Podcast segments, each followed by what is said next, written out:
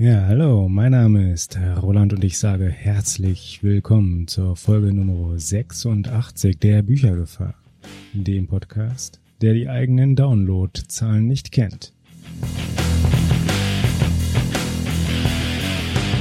Ja, richtig gehört. Und darüber reden wir gleich nochmal ein wenig genauer.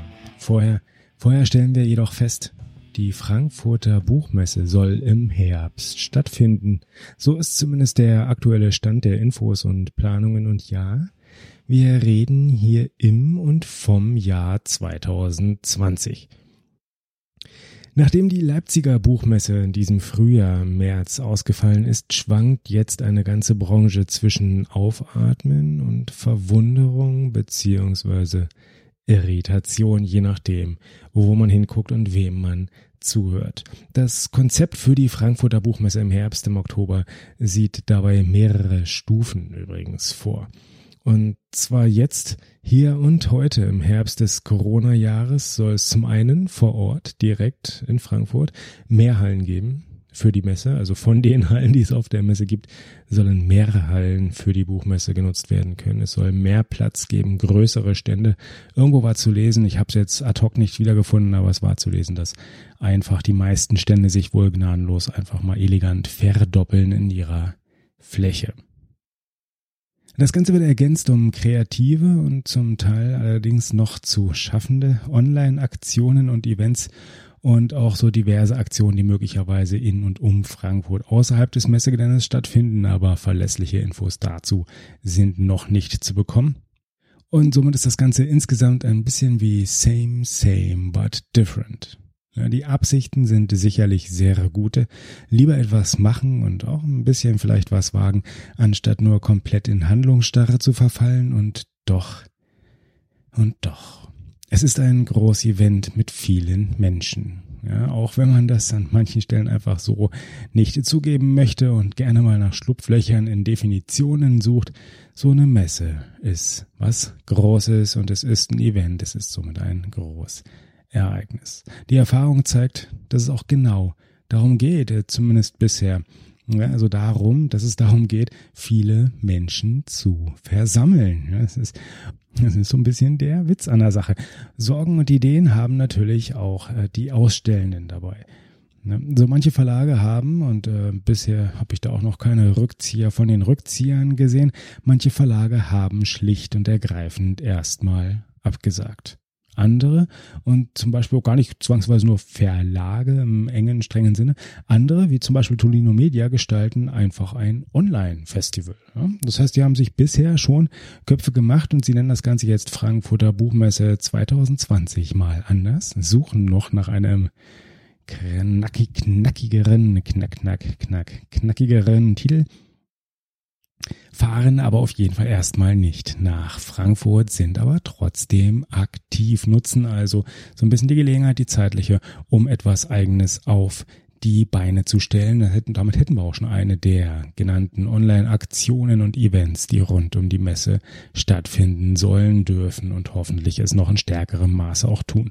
Ideen und Experimente, ja, das ist so ein bisschen die Quintessenz daraus. Ideen und Experimente laufen, also die Menschen machen sich Köpfe. Und das ist definitiv, definitiv etwas sehr Positives, dass hier kaum jemand wirklich untätig, phlegmatisch in der Ecke sitzt und lamoyant sich selbst beweint.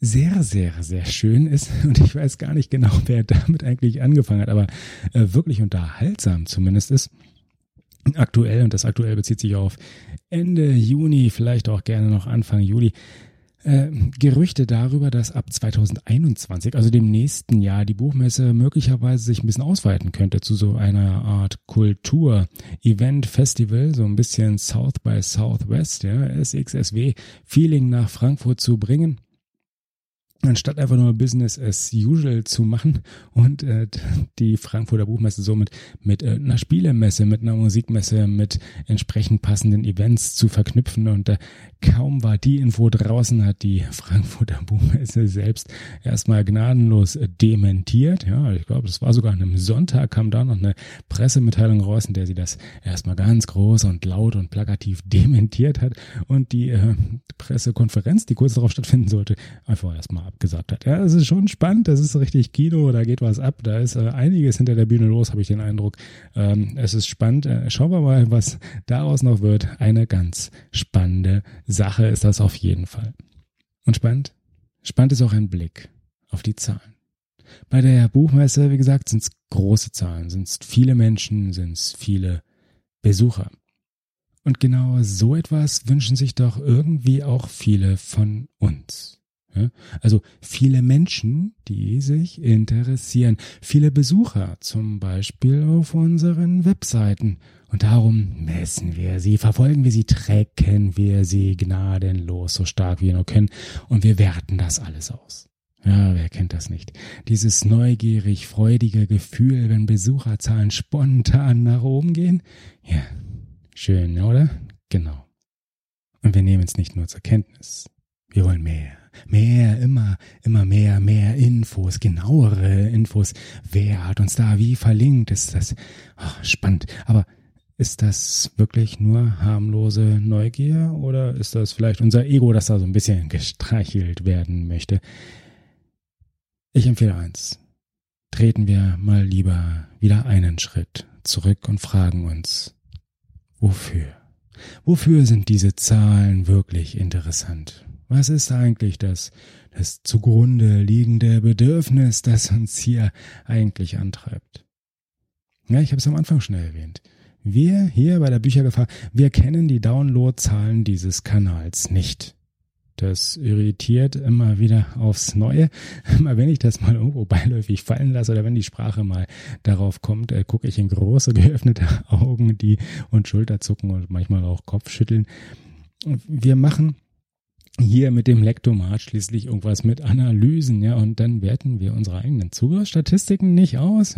Ist ja, ich sag nur eins, nicht alles, was hinkt, ist auch ein Vergleich. Hm? Und kleiner Trost, das meine ich immer so. Ja, auch hier gab's mal ein ganz tolles Tracking. Hier wurde jeder Download gnadenlos verfolgt, wenn ich zumindest mal ge dran gedacht habe, da reinzugucken. Aber nicht zuletzt diese DSGVO, ja, die im letzten Jahr so richtig äh, Fahrt aufgenommen hatte.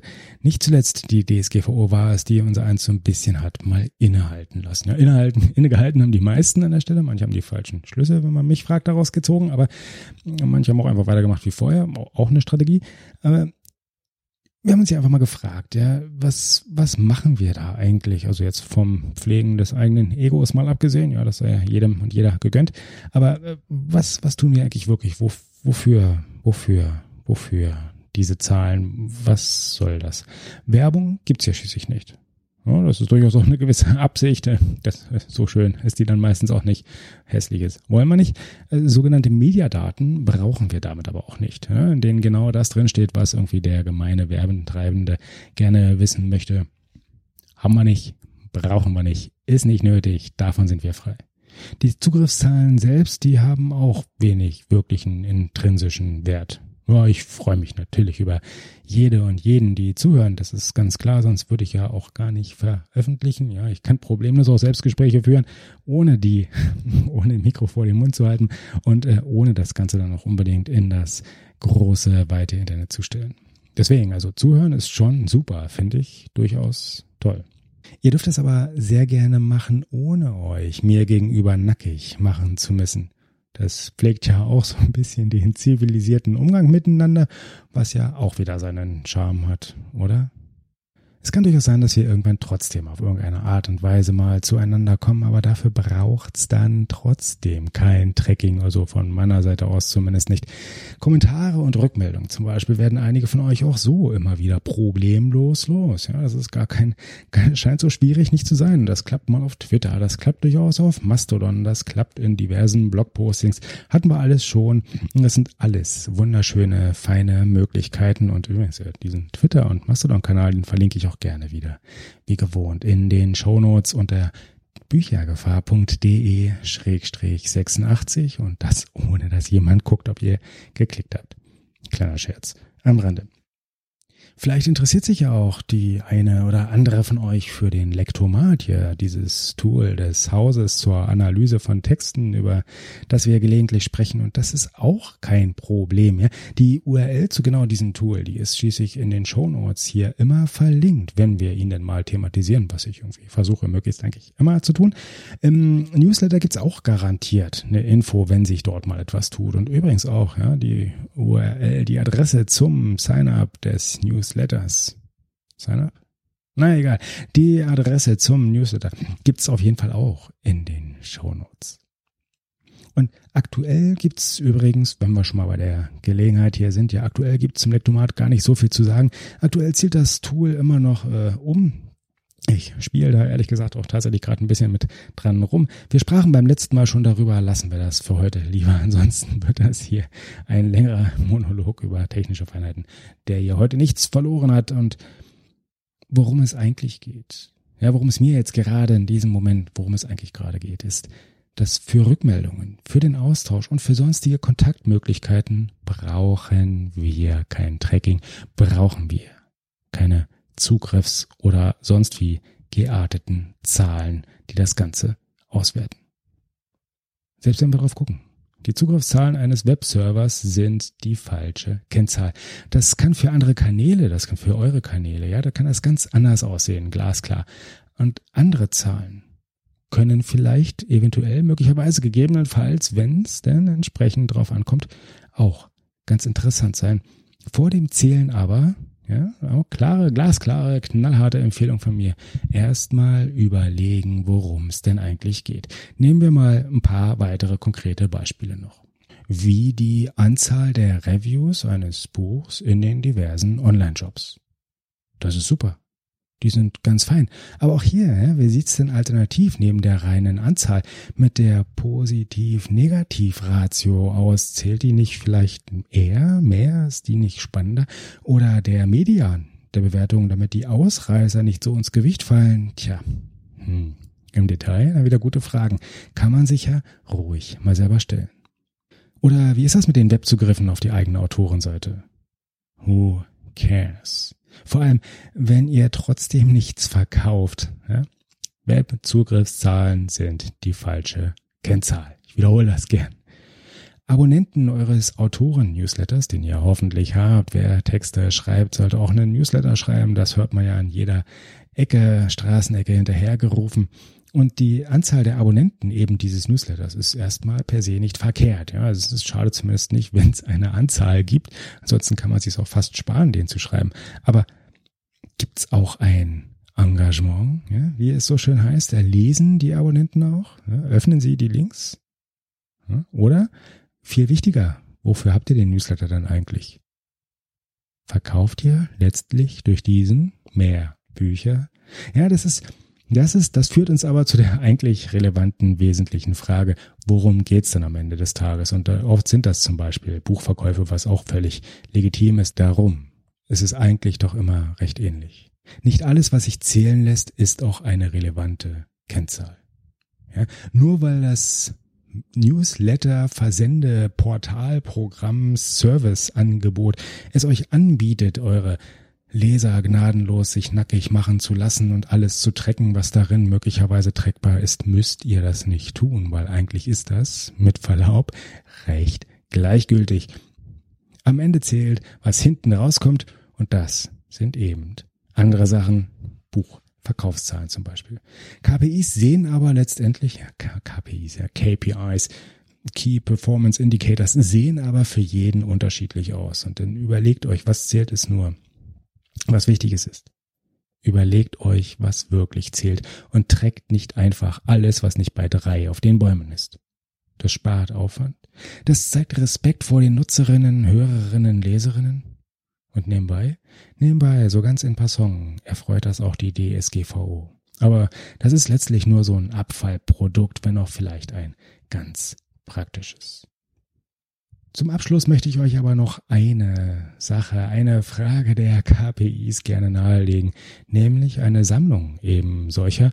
Die diesjährige Self-Publishing-Umfrage läuft nämlich noch bis zum 15. Juli. Das heißt also, je nachdem, wann ich das hier wirklich auch live und rausstelle und veröffentliche, noch die noch wenigstens zwei Wochen. Und den Link zu eben dieser Umfrage gibt's in den Shownotes unter büchergefahr.de 86. Nehmt gern teil. Je mehr das tun, desto schöner sind die Zahlen dort und desto aussagekräftiger auch diese Zahlen, die sich da entsprechend daraus ableiten lassen. Und ob das dann Key Performance Indicators für aus der jeweils eigenen Sicht sind, das kann ja jeder von euch sich selbst überlegen und bewerten. Wichtig ist nur, dass die Zahlen eben halt auch was aussagen durch entsprechend viele Teilnehmerinnen und Teilnehmer. Also nur zu, traut euch, ist auch gar nicht schlimm, dauert meist nicht lang. Und damit verabschiede ich mich auch schon bis zum nächsten Mal, bis zur Folge 87 der Büchergefahr. Schaltet gerne ein. Hört gerne zu. Klickt von mir aus auch gerne in den Shownotes herum. Ich track das nicht, freue mich aber trotzdem. Und wünsche euch viel Spaß beim Suchen nach den Zahlen, die für euch nicht nur interessant, sondern möglichst auch relevant sind. Adios.